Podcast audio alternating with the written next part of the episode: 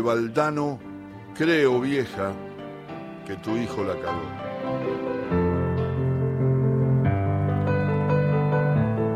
Juan Antonio Felpa era de talante tranquilo, pero resolvió asegurarse el sueño de la noche previa a la del partido con medio somnífero, porque estaba inquieto y no le faltaba razón. El hábito lo despertó a las 7 de la mañana, instantáneamente un cosquilleo nervioso en el estómago le anunció que era domingo, día de fútbol, y decidió quedarse un poco más en la cama a pensar el partido. Consumió varios minutos parando penales en idénticas versiones.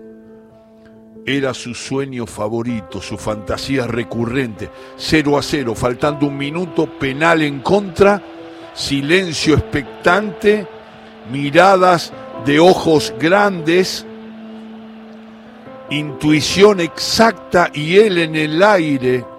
Esto es un sueño, abrazado a la pelota y otra vez él en el suelo sintiéndose dueño de los aplausos, responsable de la catástrofe diminuta que sufrían las emociones de cientos de aficionados, cero a cero final. A veces imaginaba lo mismo con ventaja de 1-0 para su equipo. Pero esa historia le gustaba menos porque tenía que repartir la gloria con el compañero que había marcado el gol, a Juan Antonio Felpa, obrero de Fábricas Unidas y arquero del Esportivo Atlético Club, se le dibujaba una sonrisa estúpida cuando paraba penales mentalmente, aunque él no se daba cuenta. Se acordó del tiempo con la preocupación de un agricultor. Saltó de la cama y se fue hasta la puerta rogando que no lloviera. Aquel 16 de septiembre de 1964, la primavera se había adelantado cinco días al calendario. Era una mañana irreprochable. Ese sol que invitaba a vivir le recordó la enfermedad de su padre. Día peronista, hubiera dicho él. Luego pasaría a visitarlo para hacerle olvidar por un rato la tristeza de perderse el clásico. Entró a la humilde cocina a tomarse un té como era de costumbre dominguera, sin poder sacarse el partido de la cabeza. Clavó la vista en un póster arrugado de Amadeo Carrizo que había pegado años atrás en la pared, sin haberlo visto nunca jugar a Amadeo. Había sido siempre hincha de River. Buenos Aires estaba a muchos kilómetros y a muchos pesos de distancia, pero él idealizaba la trayectoria del equipo capitalino y la de su arquero legendario a través de la radio y de las tapas y las páginas de la revista El Gráfico. Como admirar es identificarse, Felpa se sentía el carrizo del pueblo, le emulaba algunos gestos y hasta había conseguido una gorra a cuadros parecida a la que el arquero riverplatense usaba para defenderse del sol. Grande maestro, le susurró Juan Antonio a la foto de Amadeo, en el preciso instante que su mujer, con ojos todavía dormilones, entraba en la cocina. ¿Hablas solo? No, pensaba. Recibió el beso cariñoso y joven de Mercedes y los dos hablaron durante largo rato de simples cosas suyas.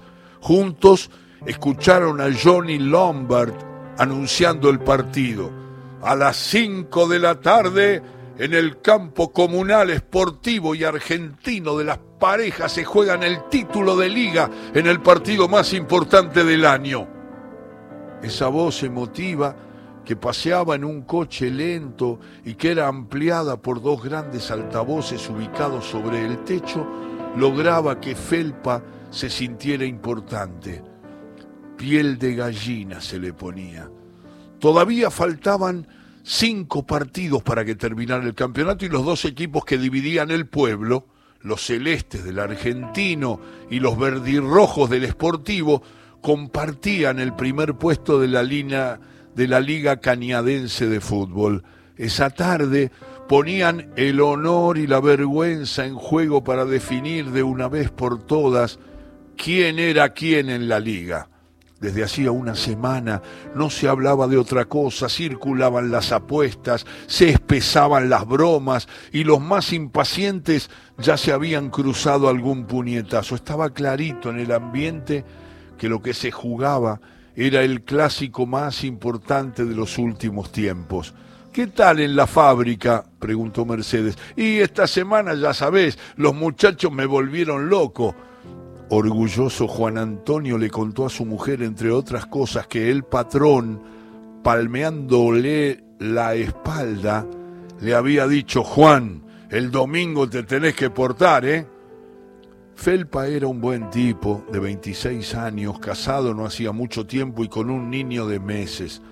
De gustos sencillos, querido y popular, era de esa clase de hombres que teniendo poco no necesitan más se vistió con ropa de domingo, revisó la bolsa de deportes, olió con ganas y sin ruidos la habitación del hijo dormido y se despidió de su mujer sin mucha ceremonia.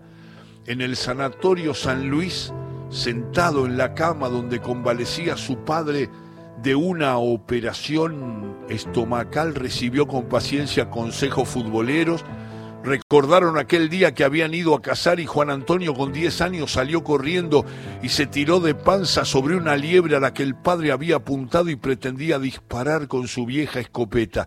La liebre se escapó y el imprudente proyecto de arquero que vivía abalanzándose sobre cualquier cosa recibió una paliza de la que no se olvidaría nunca más.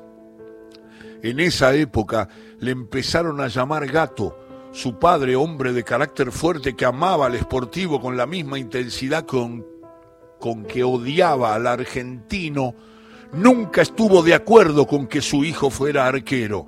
Y no solo porque le espantaba las liebres, sino porque siempre había pensado que los arqueros eran medio imbéciles, pero quería tanto a su único hijo que cambió el prejuicio y terminó mirando los partidos desde detrás de la portería, aunque era lo que molestaba con sus gritos, era más lo que molestaba con sus gritos que lo que respaldaba. En la cama del sanatorio, don Jesús Eladio Felpa se sentía mejor, pero no poder ver ese clásico lo tenía algo excitado, iba a tener que conformarse con abrir las ventanas de su habitación para interpretar los gritos que llegaran desde la cancha. A 200 metros de distancia era capaz de identificar, aguzando el oído, las jugadas peligrosas, el equipo que dominaba y sin dudar a qué equipo pertenecía el gol que se marcaba. 35 años viendo al esportivo le habían enseñado mucho. Su pobre mujer tenía que soportar en silencio el relato aproximado que don Jesús hacía de cada jugada. Juan Antonio se fue a la sede del club llevándose una última recomendación paterna. Métanle cinco goles, así no hablan nunca más. En el camino volvió a fabricar un penalti en la cabeza. Se tiraba hacia la derecha y apresaba entre sus manos el balón que llegaba a media altura. La esperanza es el sueño de los despiertos, escuchó un día. En la sede encontró más gente que nunca. Un clima prebélico, las manos se le posaban en los hombros. No te preocupes, que hoy ni se acercan. A las cinco cerrará las persianas. Sí, ¿A quién le ganaron eso? Llegó la tranquilidad del restaurante, saludó a sus compañeros, la mayoría de pueblos y ciudades cercanas a los que no veía desde el domingo pasado. Era buena gente, pero él envidiaba la capacidad que tenía el argentino para formar jugadores del pueblo. El Tano Perazzi lo explicaba bien. Los del pueblo juegan por la camiseta, los de afuera juegan por la plata pero siempre había sido así. La verdad, mucha plata no había. Comieron carne asada con ensalada. Después, la bruja Miraje, exjugador y en aquel momento entrenador, dio la alineación y dijo las cuatro tonterías de siempre con tono de haber inventado el fútbol. Los Felpa, padre e hijo, no lo tragaban porque nunca había defendido el fútbol local. Cuanto de más lejos le traían jugadores, más contento estaba. Además jugaba sin guines y tácticamente se equivocaba mucho. Los dos solían acordarse del día en que el negro Moyano los saludó a los gritos en mitad del bar Victoria. ¿Cómo te va, embrague? ¿Y por qué embrague? preguntó el entrenador con prudencia. ¿Por qué me decís embrague? Porque primero metés la, la pata y después haces los cambios. Le soltó el negro para que se riera todo el mundo. Cómo sufrió el odio, miraje, sabés. Los jugadores decidieron irse para la cancha distribuidos en cuatro coches particulares de directivos de la comisión de fútbol. Salieron por la puerta trasera para no darle oportunidad a los pesados. En el vestuario empezaron a respirar el clima del partido. Ahí dentro olía a fútbol. El partido estaba cerca y afuera crecía el ruido. Apretados por los nervios se vistieron, se masajearon, hicieron movimientos en calentamiento como si se tratara de un ritual. El gato Felpa en un rincón solo movía los brazos y de vez en vez tiraba algún golpe al aire como los boxeadores, se ponía rodilleras y unos pantalones cortos acolchados en las caderas para amortiguar los golpes de las caídas, no usaba guantes ni entendía cómo se podía atajar con ellos. Si alguien se lo preguntaba, había aprendido una frase que le gustaba repetir, me quitan sensibilidad. Los hierros entre los que trabajaba durante la semana habían modelado manos fuertes y a él le gustaba sentir la pelota entre sus dedos. El equipo, como era su costumbre, hizo un corro y todos encimaron las manos sobre las del capitán para dar tres gritos de guerra que contribuían a darles confianza y hacerlos sentir más juntos. De rebote, de rebote también valía para asustar a los del vestuario contiguo. Se fueron para el túnel con música de tacos de cuero sobre el suelo, cuidando de no resbalarse en el cemento. Cuando asomaron la cabeza, estalló la mitad roja verde del campo.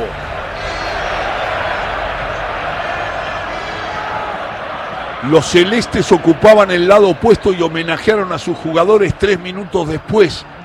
Ahí estaba todo el pueblo.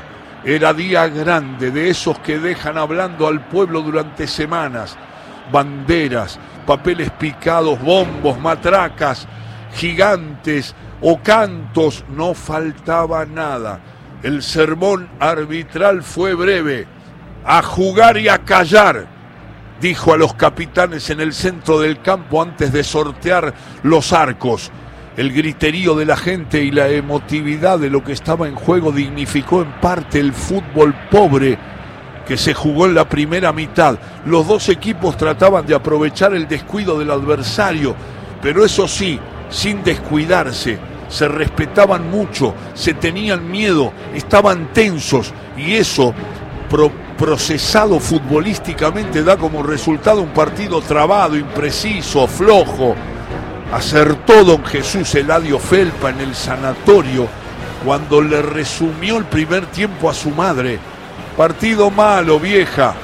Ni ocasiones de gol crearon. Se jugó mal, es verdad. Pero se jugó en serio. Las piernas se metían fuertes. Y entre los jugadores se escucharon palabras duras. El segundo tiempo pareció un poco más abierto. Pero pisaron poco las áreas los dos equipos malograron alguna oportunidad, pero no fueron fruto de balones claros, sino de rebotes afortunados o de errores cometidos por piernas cansadas. Pero de un clásico de pueblo nadie se va antes de tiempo. Certero otra vez, don Jesús le advirtió a su paciente mujer, faltando unos 15 minutos, que todavía podía pasar cualquier cosa. En ese segundo tiempo Juan Antonio Felpa se calzó la gorra porque el sol estaba abajo y pegaba de frente. Sus pocas intervenciones las había resuelto con sobriedad, salvo aquella pelota que llegó con Bada y despejó por encima del travesaño tirándose para atrás. Una parada más espectacular que difícil. Desde atrás dio órdenes, animó a sus compañeros y en ningún momento perdió concentración. Hasta el momento de la jugada que nunca más olvidarían quienes estaban ahí. El partido no se había dado para que él se luciera. Faltaban cuatro minutos para el final. Cuando el gringo Santoni siempre tan apresurado, despejó al córner sin necesidad. Había llegado ese momento en el cual los menos interesados miraban el reloj con ganas de que aquello terminara de una vez. Los borrachos hablaban solos y los fanáticos estaban trepados a las vallas totalmente desencajados. El córner venía fuerte y el gato Felpa, todo hay que decirlo, dudó en la salida y se quedó a mitad de camino. El oso Antunia, defensor central del argentino, no necesitó saltar para cabecear seco al ángulo cruzado.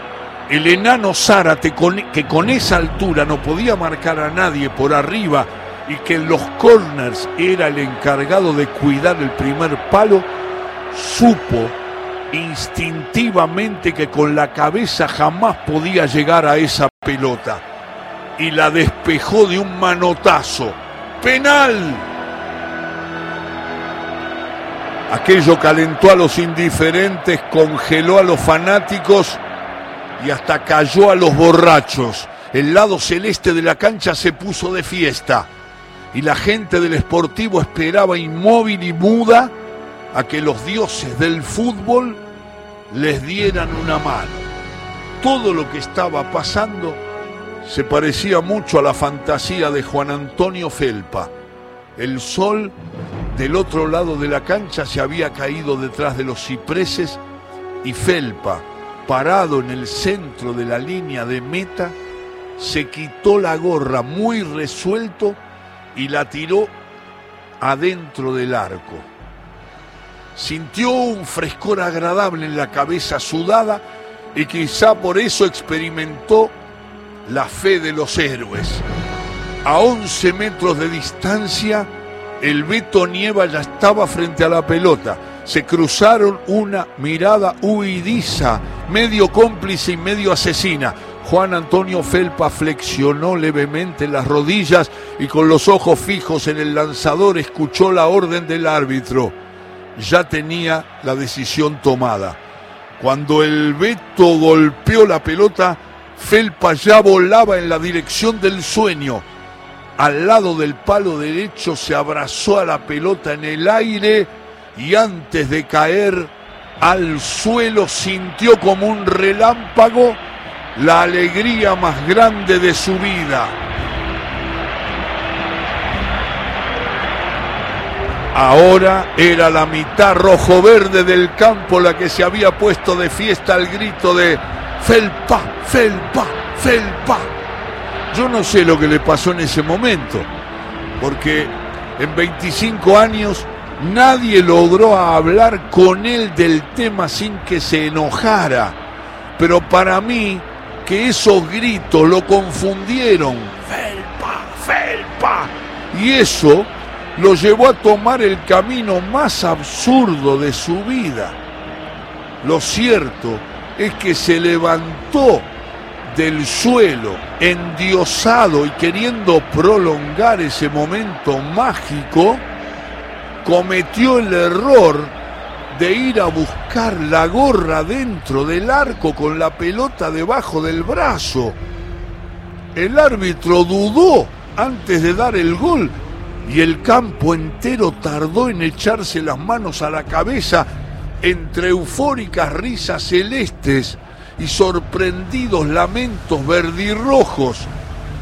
El extraño coro de murmullos que quedó flotando en el ambiente desconcertó a don Jesús Eladio Felpa que había sufrido con el penal. Hay que reconocer que fue justo, vieja y se había alegrado con el paradón de su hijo. Intuyó que algo malo había pasado y con una mínima esperanza de haberse equivocado, miró a su santa mujer y le comentó, entre triste y preocupado, creo vieja que tu hijo la cagó.